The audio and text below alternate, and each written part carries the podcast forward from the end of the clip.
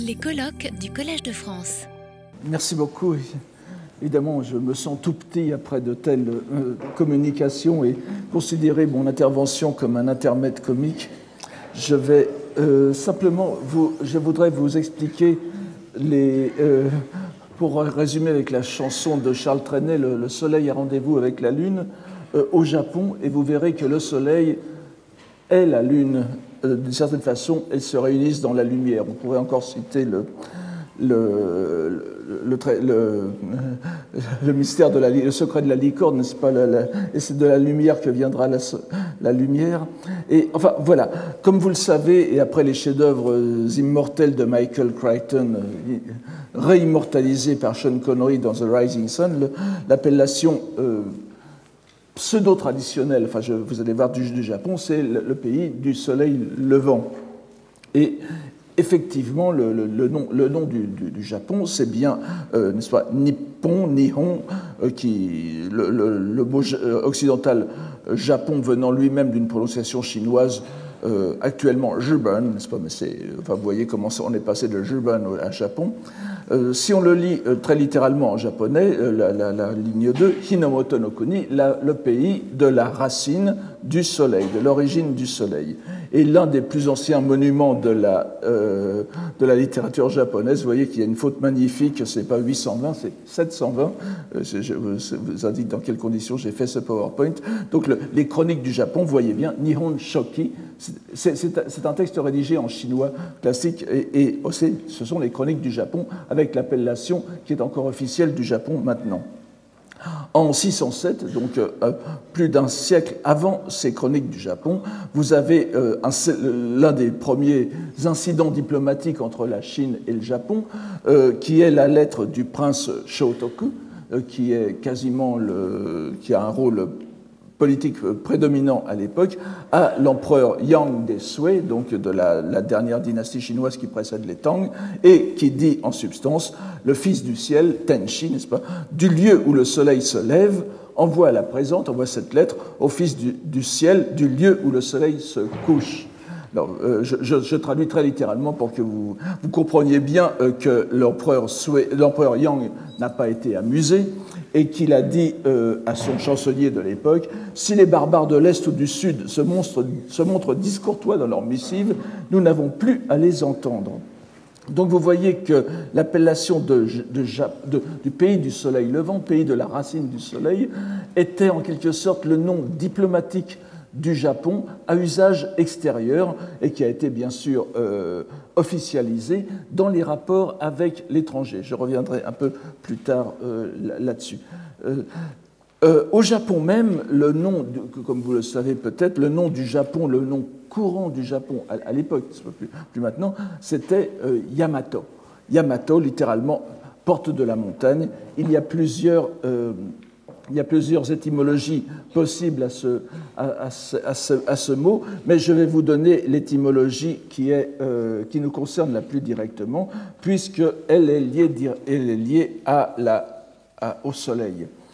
Euh, donc, c'est, euh, comme vous le savez, le, je, vais passer sur la mythologie japonaise qui est euh, somme toute assez riche et qui est consignée aussi à partir du, début du 8e siècle. Et l'un des événements fondateurs est ce que l'on pourrait appeler l'occultation de la déesse du soleil, Amaterasu o Mikami ou Amaterasu no Mikoto, pas, littéralement le grand dieu, la grande, le grand, la grande divinité qui éclaire le ciel.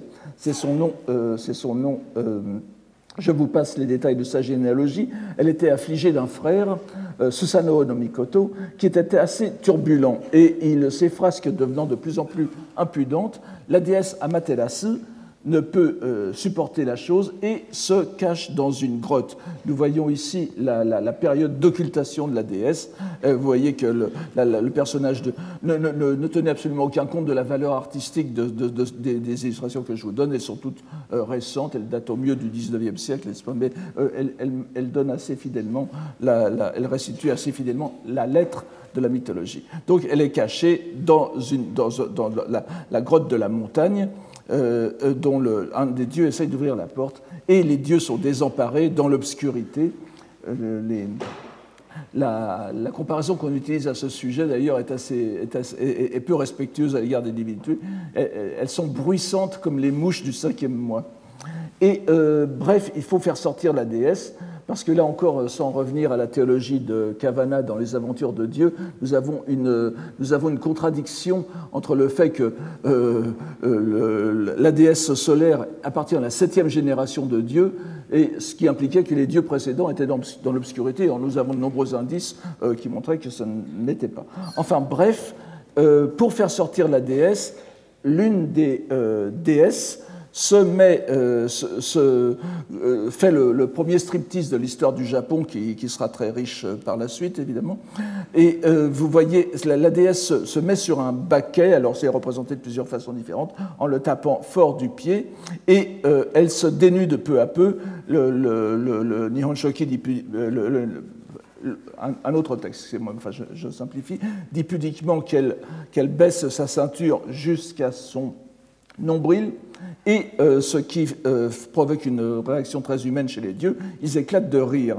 La déesse, euh, poussée par la curiosité, sort et voici sort et réillumine le monde avec aussi un, épisode très intéressant, c'est qu'il y a un miroir qui, est, ici représenté, je pense, à gauche de la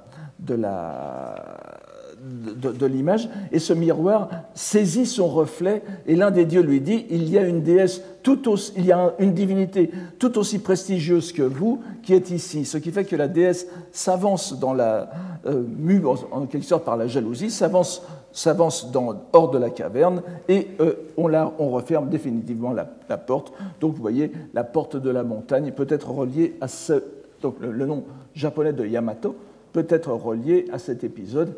Et d'une certaine façon, donc, le pays de la, la, racine du soleil, le nom officiel, et le nom euh, plus spécifiquement autochtone, sont reliés d'une certaine façon à ce mythe solaire. Comme vous le savez, la déesse Amaterasu est la, euh, je, passe aussi les détails, est la, euh, l'ancêtre de la maison impériale japonaise par quelques vicissitudes qu'il n'est pas besoin de rappeler. Euh, donc vous voyez que quand même la mythologie euh, solaire est présente dès le début de la, de la culture japonaise et on s'attendrait à ce que, euh, ce que, ces représentations du soleil comme symbole du Japon, que nous, qui, qui, va pour, qui, va de soi pour, pour nous tous, n'est-ce pas, aient été présentes tout au long de l'histoire. Or, il n'en est rien, et si l'on enfin il n'en est pas tout à fait ainsi. Et euh, je, prends par exemple une des...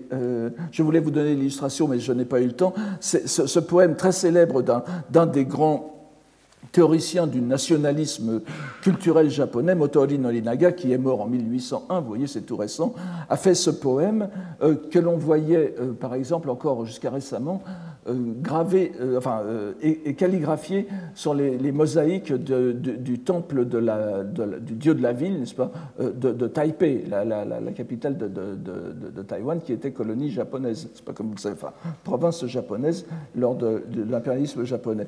Donc c'est un, poème très symbolique. Si l'on demande quel est le cœur du Japon aux îles déployées, bon, je n'insiste pas sur la façon pourquoi j'ai traduit Shikishima par île déployée, c'est une licence poétique donc, si l'on demande quel est le cœur du Japon aux îles déployées, la réponse, ce sont les fleurs de cerisier sauvages qui resplendissent au soleil levant. Là, il n'y a pas de doute, nous sommes en pleine représentation euh, du, Japon comme soleil euh, levant.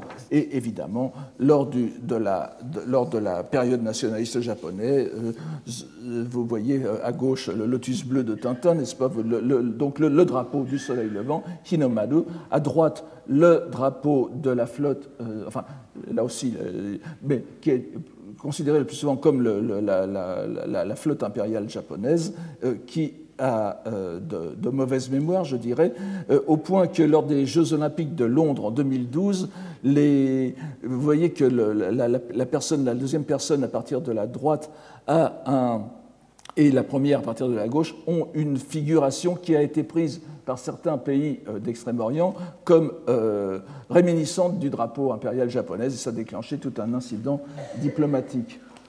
Donc, mais si nous regardons l'un des premiers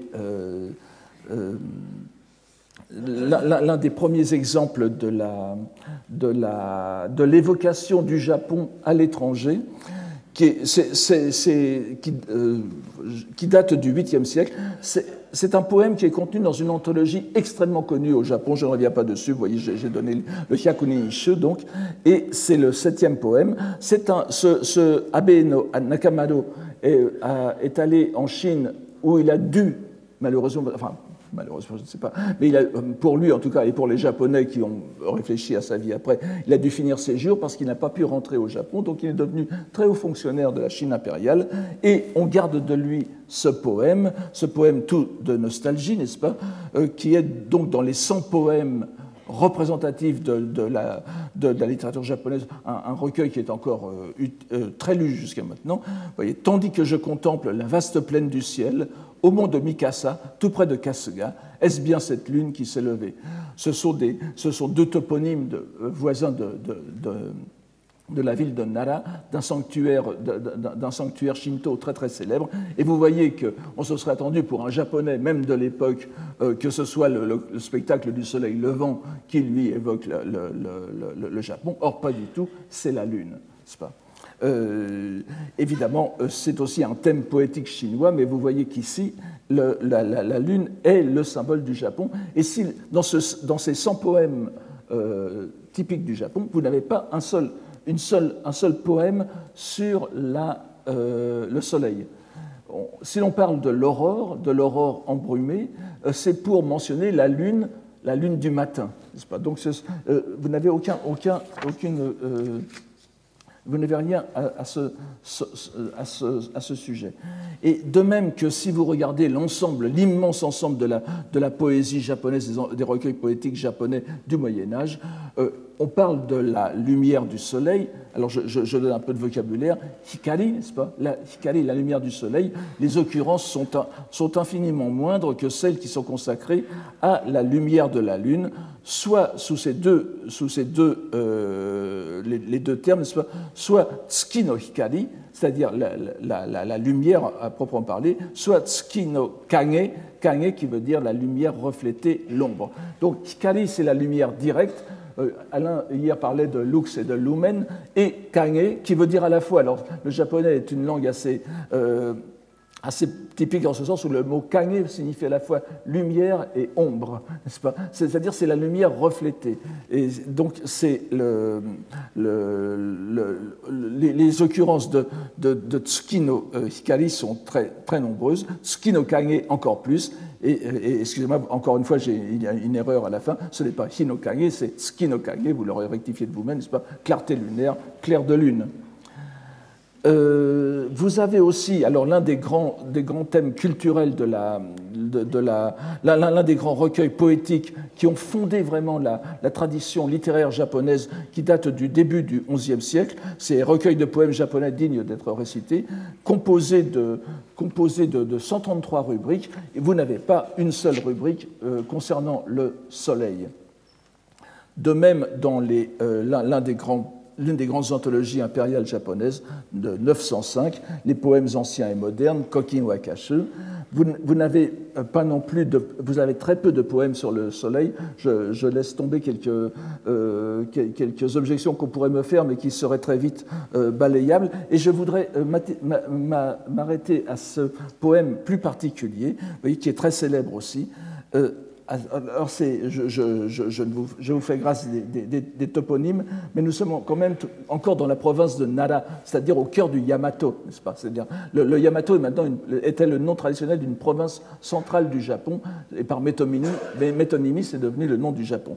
Asasakuma, à un coude de la rivière du Soleil, arrêtant ta monture, fais-la boire un instant, et tu entreverras son reflet, le reflet de la divinité du soleil. Et vous voyez que ce n'est pas le soleil qui est euh, célébré ici, c'est le reflet sur les ondes de la lumière du soleil, toujours indirect. Et vous voyez que dans le texte, euh, japonais que vous avez, le dernier vers, c'est kage et pas hikari. C'est le, poème de reflet. Alors, euh, toute, cette histoire se mélange avec quelque chose de très important vous aviez des dieux au Japon, et puis la religion bouddhique est arrivée au milieu du VIe siècle, donc avant le prince Shotoku dont, je vous parlais euh, tout à l'heure. Et euh, le bouddhisme avait, une, avait une théologie, c'est parce qu'on parle d'une bouddhologie et une théologie.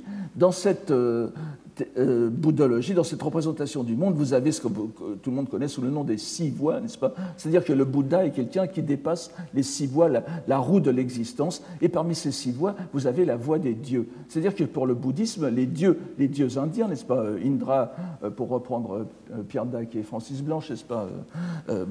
Brahma, la, création, Shiva, la destruction, et Vishnu, la paix. là, vous avez, vous avez le, les dieux du bouddhisme indien étaient de vulgaires euh, renaissables, si j'ose dire. Or, pour les, euh, ça a passé au début au Japon, et puis après, ça a eu de plus en plus de mal à passer pour les divinités japonaises. Les mettre dans la voie des dieux, donc des dieux qui seraient condamnés à renaître, ça n'allait pas. Si bien qu'est apparu, je simplifie grandement, mais est apparue cette idée de l'assimilation des dieux et des bouddhas c'est-à-dire des dieux japonais et des bouddhas et des bodhisattvas indiens. Je vous donne les, termes techniques. Et euh, cette, euh, dans, le cadre de cette, euh, de, cette assimilation, notre déesse Amaterasu, n'est-ce pas Amaterasu est devenue celle qui éclaire, éclaire le, ciel, est devenue assimilé, je vais vous donner les, termes techniques tout à l'heure, mais c'est assimilé à l'un des, euh, ce qui est considéré dans le bouddhisme japonais comme le Bouddha suprême, entièrement d'origine indienne, n'est-ce pas? C'est-à-dire euh, ce Dainichi Nyorai, le, dernier mot que je vous ai ici, qui est Mahavairochana. Et euh, ceci au nom de deux de deux, alors là aussi je, vais, très vite, au nom de deux idées que l'on voit constamment répétées dans la pensée japonaise traditionnelle, ce qu'on appelle la, la, théorie du Honji Suijaku, les bases originelles que sont les Bouddhas et Bodhisattvas, et les traces descendues que sont les dieux japonais. Les dieux japonais ne sont plus des, renaissances indépendantes des Bouddhas, ce sont des émanations directes des Bouddhas. Et ça se marie à une autre expression dont vous voyez tout de suite l'importance dans le cadre de notre, euh, colloque, Wako Doojin, qui est entièrement chinoise d'origine. Elle apparaît, c'est une expression qui apparaît dans le Lao Tzu, n'est-ce pas, donc euh, très ancienne, au moins le 3e, 4e siècle avant Jésus-Christ, qui est adoucir sa lumière et s'assimiler à la poussière mondaine. Je vous passe sur le sens taoïste. C'est un terme qui a été repris par les bouddhistes chinois dans un autre sens, et les Japonais l'ont repris dans leur propre acception, qui est adoucir sa lumière. Sa lumière. Ce sont les Bouddhas qui adoucissent leur lumière pour prendre l'aspect des divinités japonaises. Et la poussière du monde, la poussière mondaine, c'est-à-dire c'est le monde, notre environnement, les divinités japonaises étant senties comme plus proches des Japonais que des Bouddhas euh, et Bodhisattvas indiens très lointains. Or, et là je dois revenir à, quelques jeux de mots euh, très littéralement, il faut savoir que les euh, Chinois, au tout début, avant l'appellation diplomatique de Japon, avait une façon beaucoup moins, beaucoup moins élogieuse de parler des Japonais. On les appelait le pays des Wa. Euh, alors c'est l'avant-dernière ligne, n'est-ce pas, et le caractère de gauche. Wa, euh, il y a plusieurs interprétations, soit, euh, soit courbé, soit tordu, soit etc. etc. Pour vous dire, pour vous dire la postérité de ce mot, lorsqu'on a découvert il y a quelques années l'homme de Flores dans une petite euh, île de, l'Indonésie, n'est-ce pas ces, anciens euh, hommes qui étaient de, très petite taille, les journaux chinois parlaient exactement de ce, de ce wa écrit avec ce caractère.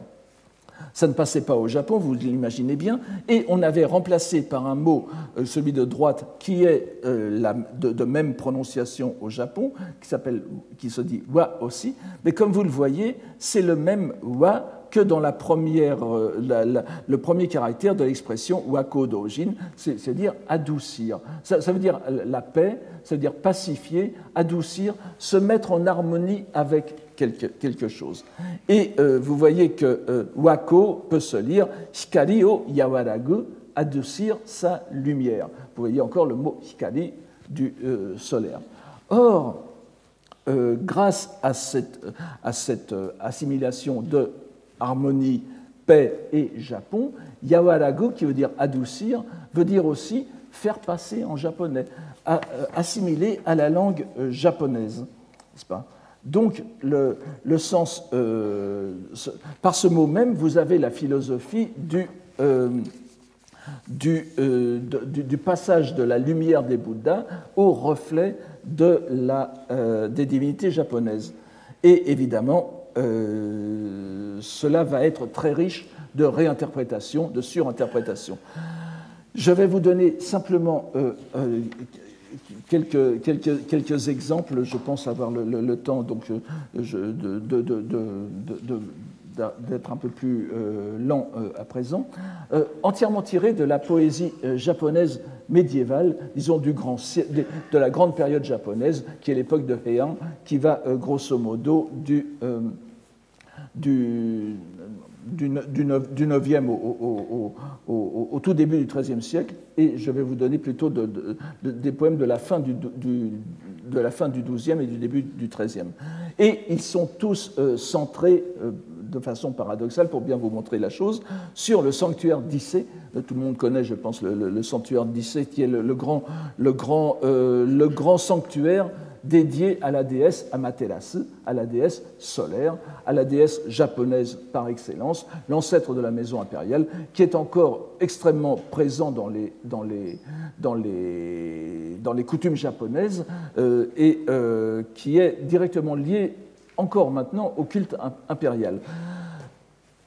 Vous savez ou ne le savez peut-être pas, euh, alors que le Japon est, le, modèle donc de cette euh, assimilation des deux religions, Shinto et bouddhisme, dans le sanctuaire d'Issée, le bouddhisme est, en quelque sorte tabou. On ne peut pas en parler. On n'a même pas le droit de mentionner, enfin, je, veux dire, les, officiants, n'est-ce pas, ceux qui, qui, en vivent en quelque sorte, ne mentionnent pas le bouddhisme, ne mentionnent pas le Bouddha, ne mentionnent pas le clergé bouddhique. On doit utiliser des euh, périphrases, des paraphrases. Or, et euh, c'est très ancien, je ne sais pas si j'aurai le temps de vous parler des causes. Or, dans tous les poèmes que je vais vous présenter à, présent, qui sont des poèmes consacrés au, à la déesse, au, sanctuaire de la déesse solaire, vous allez voir, euh, allez, vous, allez voir euh, les, réalisations poétiques que font les Japonais à cet égard. Voici le, premier que je vous donne, qui est d'une anthologie impériale, l'une des, plus célèbres des 21 euh, anthologies impériales, celle qu'on appelle le Shin Kokinshu. Tout à l'heure, je vous ai parlé du Kokinshu de 905. Ce Shin Kokinshu est littéralement le, nouveau Kokinshu, c'est-à-dire les nouveaux poèmes de, jadis et de, et de, naguère, ou d'autrefois et de maintenant, datent du début du XIIIe siècle. Et vous voyez ici un empereur euh, qui a. Euh, je, je, ne vous parle pas du système des empereurs retirés japonais, simplement, c'est un, un, empereur qui, bien que retiré, a voulu refaire de la politique et ça lui a fait attirer des malheurs. Mais, et euh, ici, il fait un poème justement sur, euh, euh, n'est-ce pas Et voilà, je, je, vous le dis maintenant, que je la contemple au mont du chemin des dieux, où les nuages dissipés, dans le ciel du soir, elle va paraître, la lune en sa clarté. Alors vous voyez, c'est un peu fort de, Roquefort, je dirais, puisque euh, dans, ce, sanctuaire lycée, l'empereur le, chante, euh, et donc le sanctuaire lycée de la déesse solaire, il chante la lune. Vous, verrez euh, aussi tout à l'heure. Et il y a encore pire, si j'ose dire, mais évidemment, ce n'est absolument pas blasphématoire. C'est vraiment cette philosophie, cette doctrine de l'assimilation. Le, second vers en japonais, et en français aussi d'ailleurs, le, le, mont du chemin des dieux, Kamiji no Yama, ça ne vous dit rien comme ça, mais en réalité, ça reprend exactement le terme sino-japonais Shinto. La voie des dieux, Kami no Michi, est synonyme de Kamiji no de Kamiji, n'est-ce pas? Donc Kamiji veut dire la voix des dieux. Et il dit ici que donc les nuages dissipés une fois que le caractère expédientiel, phénoménal du Shinto euh, sera dissipé et fera apparaître sa vraie nature, qui est derrière, la lune apparaîtra en sa clarté, la lune qui est Amaterasu va, disons le, reflet, reflet japonais, va apparaître dans sa clarté, qui est le Bouddha Mahavairochana. Vous voyez que c'est euh, c'est assez intéressant. De même, vous avez, vous avez ensuite une petite série de vous avez une petite série de trois poèmes, trois poèmes qui sont le fait d'un même poète, le poète Saigyo, qui vous voyez de la, toute fin du, du, XIIe siècle, et donc euh, la, fin, euh, c'est le début de Kamakura, mais c'est la fin de l'époque de Heian. Il fait trois poèmes, trois poèmes qui sont euh, très intéressants, puisque euh, vous, allez voir les, jeux, avec le, vocabulaire. Je finirai par un quatrième poème euh, euh, qui, donnera en quelque sorte la clé. Voyez il, parle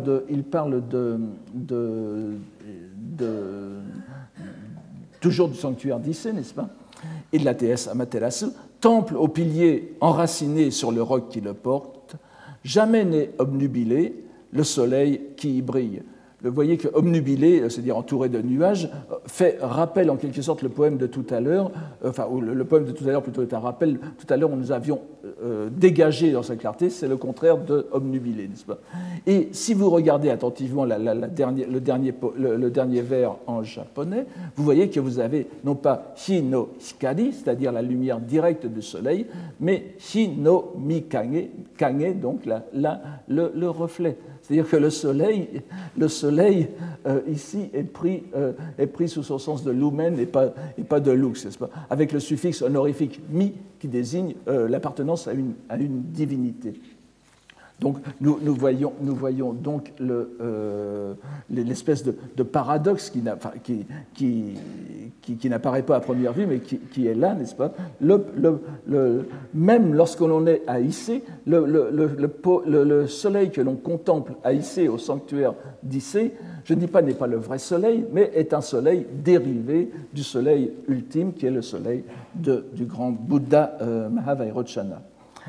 Le, alors, euh, là encore, il faut revenir à des histoires de, famille, n'est-ce pas?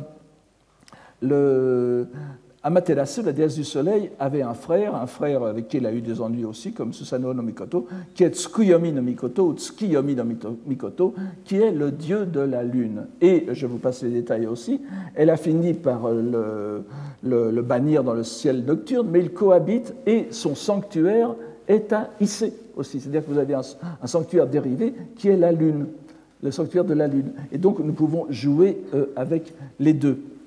Et toujours euh, ici a euh, fait un, premier vers. Alors je, dois, je, dois, vous passer, je dois vous passer pas mal de, Je vais quand même en dire quelques, quelques mots.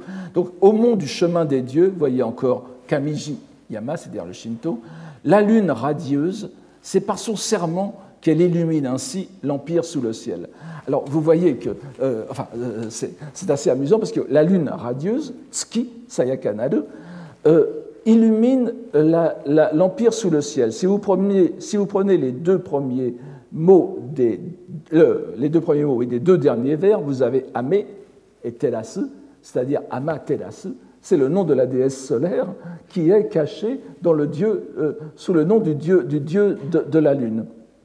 Quant au serment auquel il est fait allusion, il y a plusieurs, euh, possibilités d'explication. Tout cela est, répertorié, n'est-ce pas? Je, n'invente pas, ou pas trop en tout cas. C'est-à-dire que ce sont des, choses que vous avez dans les, commentateurs. Il faut savoir que le, serment auquel il est fait allusion, c'est le serment qui est passé justement avec le, Bouddha euh, de, euh, de garder intact de toute influence extérieur bouddhique, le sanctuaire d'Issé. Et euh, donc cette espèce de pureté euh, iséienne est garantie par le Bouddha lui-même. Et euh, cela fait aussi allusion à autre chose, c'est que je, passe les, étapes de la mythologie japonaise, mais vous avez euh, une étape très importante qui, est bien sûr postérieure, ce n'est pas dans les, dans les textes que j'ai mentionnés euh, tout à l'heure. Vous avez l'idée selon laquelle le Bouddha Mahavairochana, le Bouddha Dainichi, le Bouddha du Grand Soleil, a mis son sceau, son sceau en cinq lettres, au, fond de l'océan, de la mer euh, qui entoure le Japon, et le, Japon est en réalité frappé du sceau du Bouddha Mahavairochana et frappé ontologiquement en quelque sorte. Donc le serment dont il est question ici fait euh, fait allusion à plusieurs choses, et en, particulier la garantie du pouvoir japonais, qui est euh, Amaterasu, Et en même temps, la, légitimité, la légitimisation de ce pouvoir par le serment euh, de Mahavairochana du Bouddha, euh, du Bouddha euh, que, nous connaissons tous, si j'ose dire. Oui, j'ai oublié de, vous dire aussi, mais ce, vous me direz, et Shakyamuni, le Bouddha historique dans, tout ça, n'est-ce pas, comme dirait Jacques Chancel Shakyamuni est évidemment bien présent, mais c'est le Bouddha du monde phénoménal. C'est le Bouddha de notre monde. Ce n'est pas le Bouddha transcendantal, métaphysique, qu'est Mahavairochana. Et il est pleinement respecté, et à vrai dire, par son caractère phénoménal même, il est très souvent assimilé à la Lune ce qui va euh, aussi euh, influer sur euh, pas mal de choses. Donc, très souvent, lorsque l'on parle de la lune dans la poésie japonaise, c'est le Bouddha Shakyamuni, parce que les Bouddhas historiques apparaissent et disparaissent comme la lune apparaît et, disparaît. Donc, je vous donne ici le, troisième, poème de qui, qui, révèle tout en quelque sorte. Euh, donc clair et radieux, clair et radieux, du ciel des nuages, vous voyez encore le fait, euh, le, fait que l'omnubilation en quelque sorte, du ciel des nuages au pic des aigles, il adoucit sa lumière au bois de Tsukiyomi. Tsukiyomi, donc, c'est le, bois du, sanctuaire de la lune à. Dans le sanctuaire solaire, il y a le sanctuaire de la lune.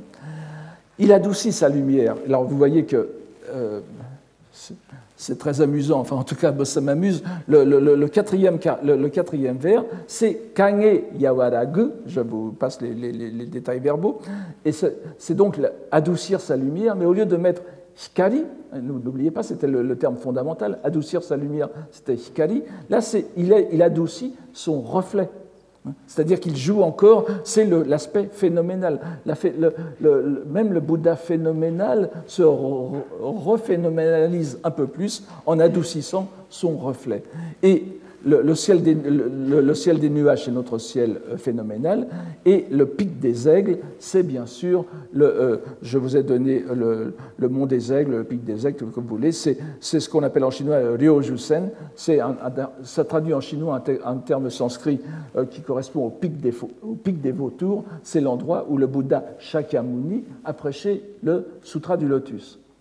L'endroit en Inde, l'endroit, le, mot indien du pic des Vautours est devenu en chinois le mont des Aigles, en japonais aussi, et ce mont des Aigles s'est même transposé géographiquement au Japon, puisqu'il est, c'est le mont euh, Hiei qui est au nord-ouest de Kyoto. Alors vous voyez, la structure euh, vraiment euh, presque plotinienne, si j'ose dire, où vous avez toutes les gradations, les gradations de la lumière qui vont, qui vont de la lumière transcendantale de, de à la lumière de Shakyamuni, qui est déjà pas mal, et qui se, se, se concrétise pour le poète dans la clarté euh, lunaire, qu'il a, euh, a dans le, euh, au sanctuaire de Issé. Alors, je, je, crois que j'avais trois, trois, trois, quarts d'heure, n'est-ce pas? Donc, voilà, nous approchons de, la fin, enfin, comme vous voyez, je dois aller au galop. nous retrouvons en quelque sorte la conclusion de ces trois poèmes dans un autre qui est très profond et complexe d'un grand lettré, à la fois lettré et érudit bouddhique, qui s'appelle Jien, qui est du tout début de l'époque, de la fin de, de Heian et du tout début de l'époque de Kamakura, qui avait déjà euh, fréquenté lui-même Saigyo, euh, euh, qui était déjà très, très âgé à l'époque. Il faut savoir évidemment que le monde de la culture japonaise de l'époque de Heian est, minuscule, n'est-ce pas? C'est vraiment moins que Saint-Germain-des-Prés. C'est la, capitale de, la de Heiankyo, de Kyoto de l'époque, et tous les, tous les poètes étaient plus ou moins en relation. Et vous voyez que ici, vous avez en quelque sorte enfin je vous lis d'abord ce poème, de l'adoucissement de sa lumière, un surplus de clarté surgit sur le fleuve d'Isseze, la lune d'une nuit d'automne.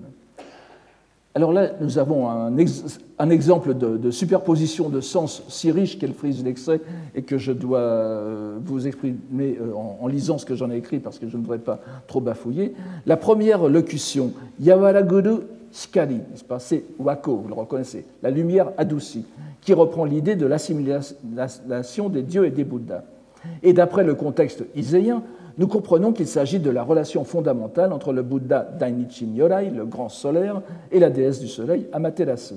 Mais avec l'expression Amaru Kage, vous voyez, Hikari Kage, la clarté en surplus, le reflet débordant, où cette fois c'est le terme pour la lumière indirecte qui est utilisé, Jien nous fait comprendre que le Bouddha primordial peut certes s'efforcer d'adoucir sa lumière pour qu'elle soit supportable aux hommes. Et je pense à l'Enaria dont parlait euh, Alain de Libéra hier.